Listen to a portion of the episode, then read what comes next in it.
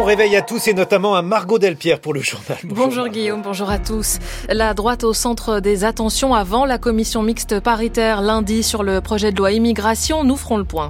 Une fois faits prisonniers, que deviennent les membres du Hamas et du djihad islamique? Reportage de nos envoyés spéciaux en Israël. Pour la première fois, Netflix publie ses audiences détaillées de 2023, mais les informations données sont-elles suffisantes? On voit cela à la fin du journal. Quel avenir pour le projet de loi immigration rejeté en début de semaine par l'Assemblée? Réponse normalement lundi avec la commission mixte paritaire, ce huis clos entre sept députés et sept sénateurs. D'ici là ont lieu les négociations de la dernière chance. Hier, la chef du gouvernement, Elisabeth Borne, entourée des ministres de l'Intérieur et des Relations avec le Parlement, a enchaîné les rendez-vous. Les LR, l'Union centriste, puis la majorité.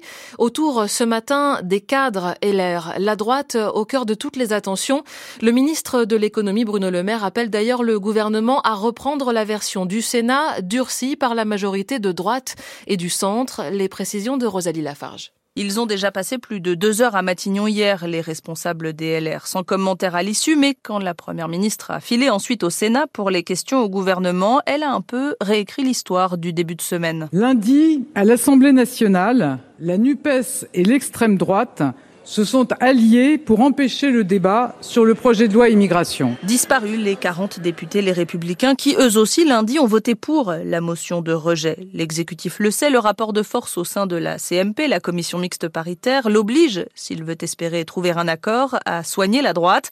Une droite pourtant jusqu'ici visiblement assez peu ouverte à la discussion. Le député LR Antoine Vermorel. Bah, la ligne rouge, elle est claire, c'est le texte du Sénat initial ou pas de texte. C'est la ligne officielle pour l'instant, celle des cadres du parti en tout cas même en coulisses, si certains laissent entendre que la droite pourrait faire un geste en renonçant par exemple à la suppression de l'AME, l'aide médicale d'État, d'autres insistent sur le fait que les fondamentaux du texte sont non négociables, ce qui semble à peu près convenir à Bruno Le Maire. La seule solution, c'est de reprendre la version du Sénat, explique le ministre dans le Figaro, tout en appelant les LR a bougé sur deux points sensibles, l'AME et les conditions d'accès aux aides sociales. Mais cela en fait tout de même bondir plus d'un dans la majorité présidentielle. Ils nous ont mis une claque sur les retraites, une autre avec la motion de rejet. Il nous reste combien de joues à tendre au LR ironise un fidèle macroniste, déjà persuadé du côté morné de la CMP. Rosalie Lafarge, la jeune fille de 12 ans qui a menacé sa professeure d'anglais avec un couteau hier dans un collège de Rennes a été hospitalisée. Elle est dangereuse pour elle-même, a annoncé le parquet de la ville après un examen psychiatrique.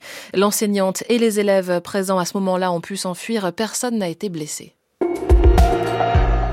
6h33 sur France Culture, la suite du journal de Margot Delpierre. Un sommet sous haute tension s'ouvre à Bruxelles. L'Union européenne va-t-elle ouvrir des négociations d'adhésion avec l'Ukraine? Autre sujet sur la table, une aide de 50 milliards d'euros sur 4 ans pour soutenir Kiev face à l'invasion russe. Deux décisions qui doivent être prises à l'unanimité et que la Hongrie menace de bloquer. Nous serons en Ukraine et à Moscou dans le journal de 7 heures. Guerre en Ukraine et à Gaza. Toute solution politique dans l'enclave palestinienne sans le Hamas est une illusion, prévient le chef du mouvement islamiste à Gaza. Après plus de deux mois de guerre contre l'État hébreu et alors que la communauté internationale s'émeut de la situation humanitaire, le premier ministre israélien Benjamin Netanyahou l'affirme, rien ne l'arrêtera, ni la mort de soldats, ni les pressions internationales en faveur d'un cessez-le-feu. Israël dit avoir arrêté 500 terroristes en un mois, membres du Hamas et du djihad islamique. Que deviennent ensuite ces hommes? Élément de réponse avec Camille Magnard. Un grand vide juridique. Voilà avec quoi se débat la directrice du comité israélien contre la torture, Tal Steiner, quand elle tente d'enquêter sur les conditions de détention des combattants présumés du Hamas depuis le 7 octobre. Le problème avec ces personnes, c'est qu'on n'a aucun accès à elles.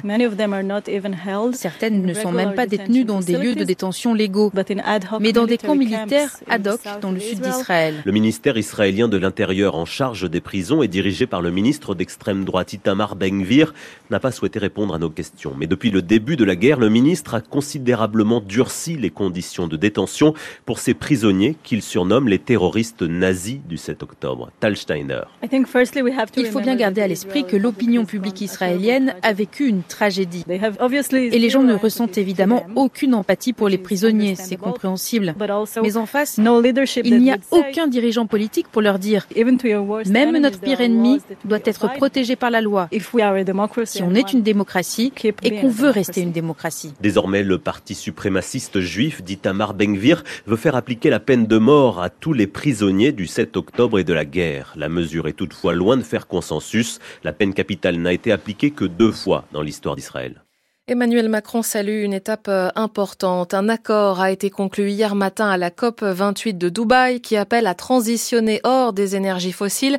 Une première, même si euh, certains pays souhaitaient aller plus loin et demander directement une sortie du gaz, du pétrole et du charbon.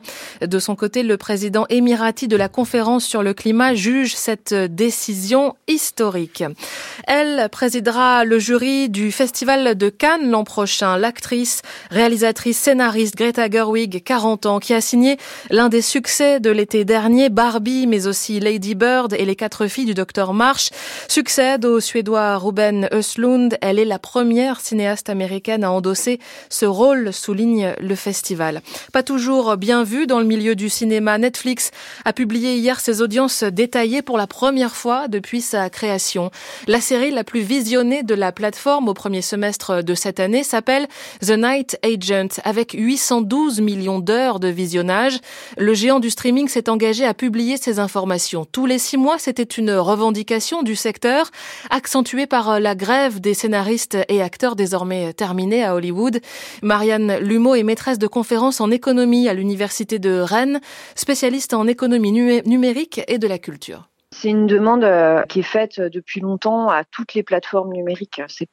Propre à Netflix, mais en fait, euh, on va retrouver ça aussi pour euh, les plateformes de streaming musical, pour euh, les plateformes de streaming vidéo, type également YouTube, parce qu'en fait, on n'a aucune transparence sur les audiences réelles. Pour l'industrie, ensuite, c'est des problèmes pour pouvoir calculer les, les recettes réelles qui devraient être retirées.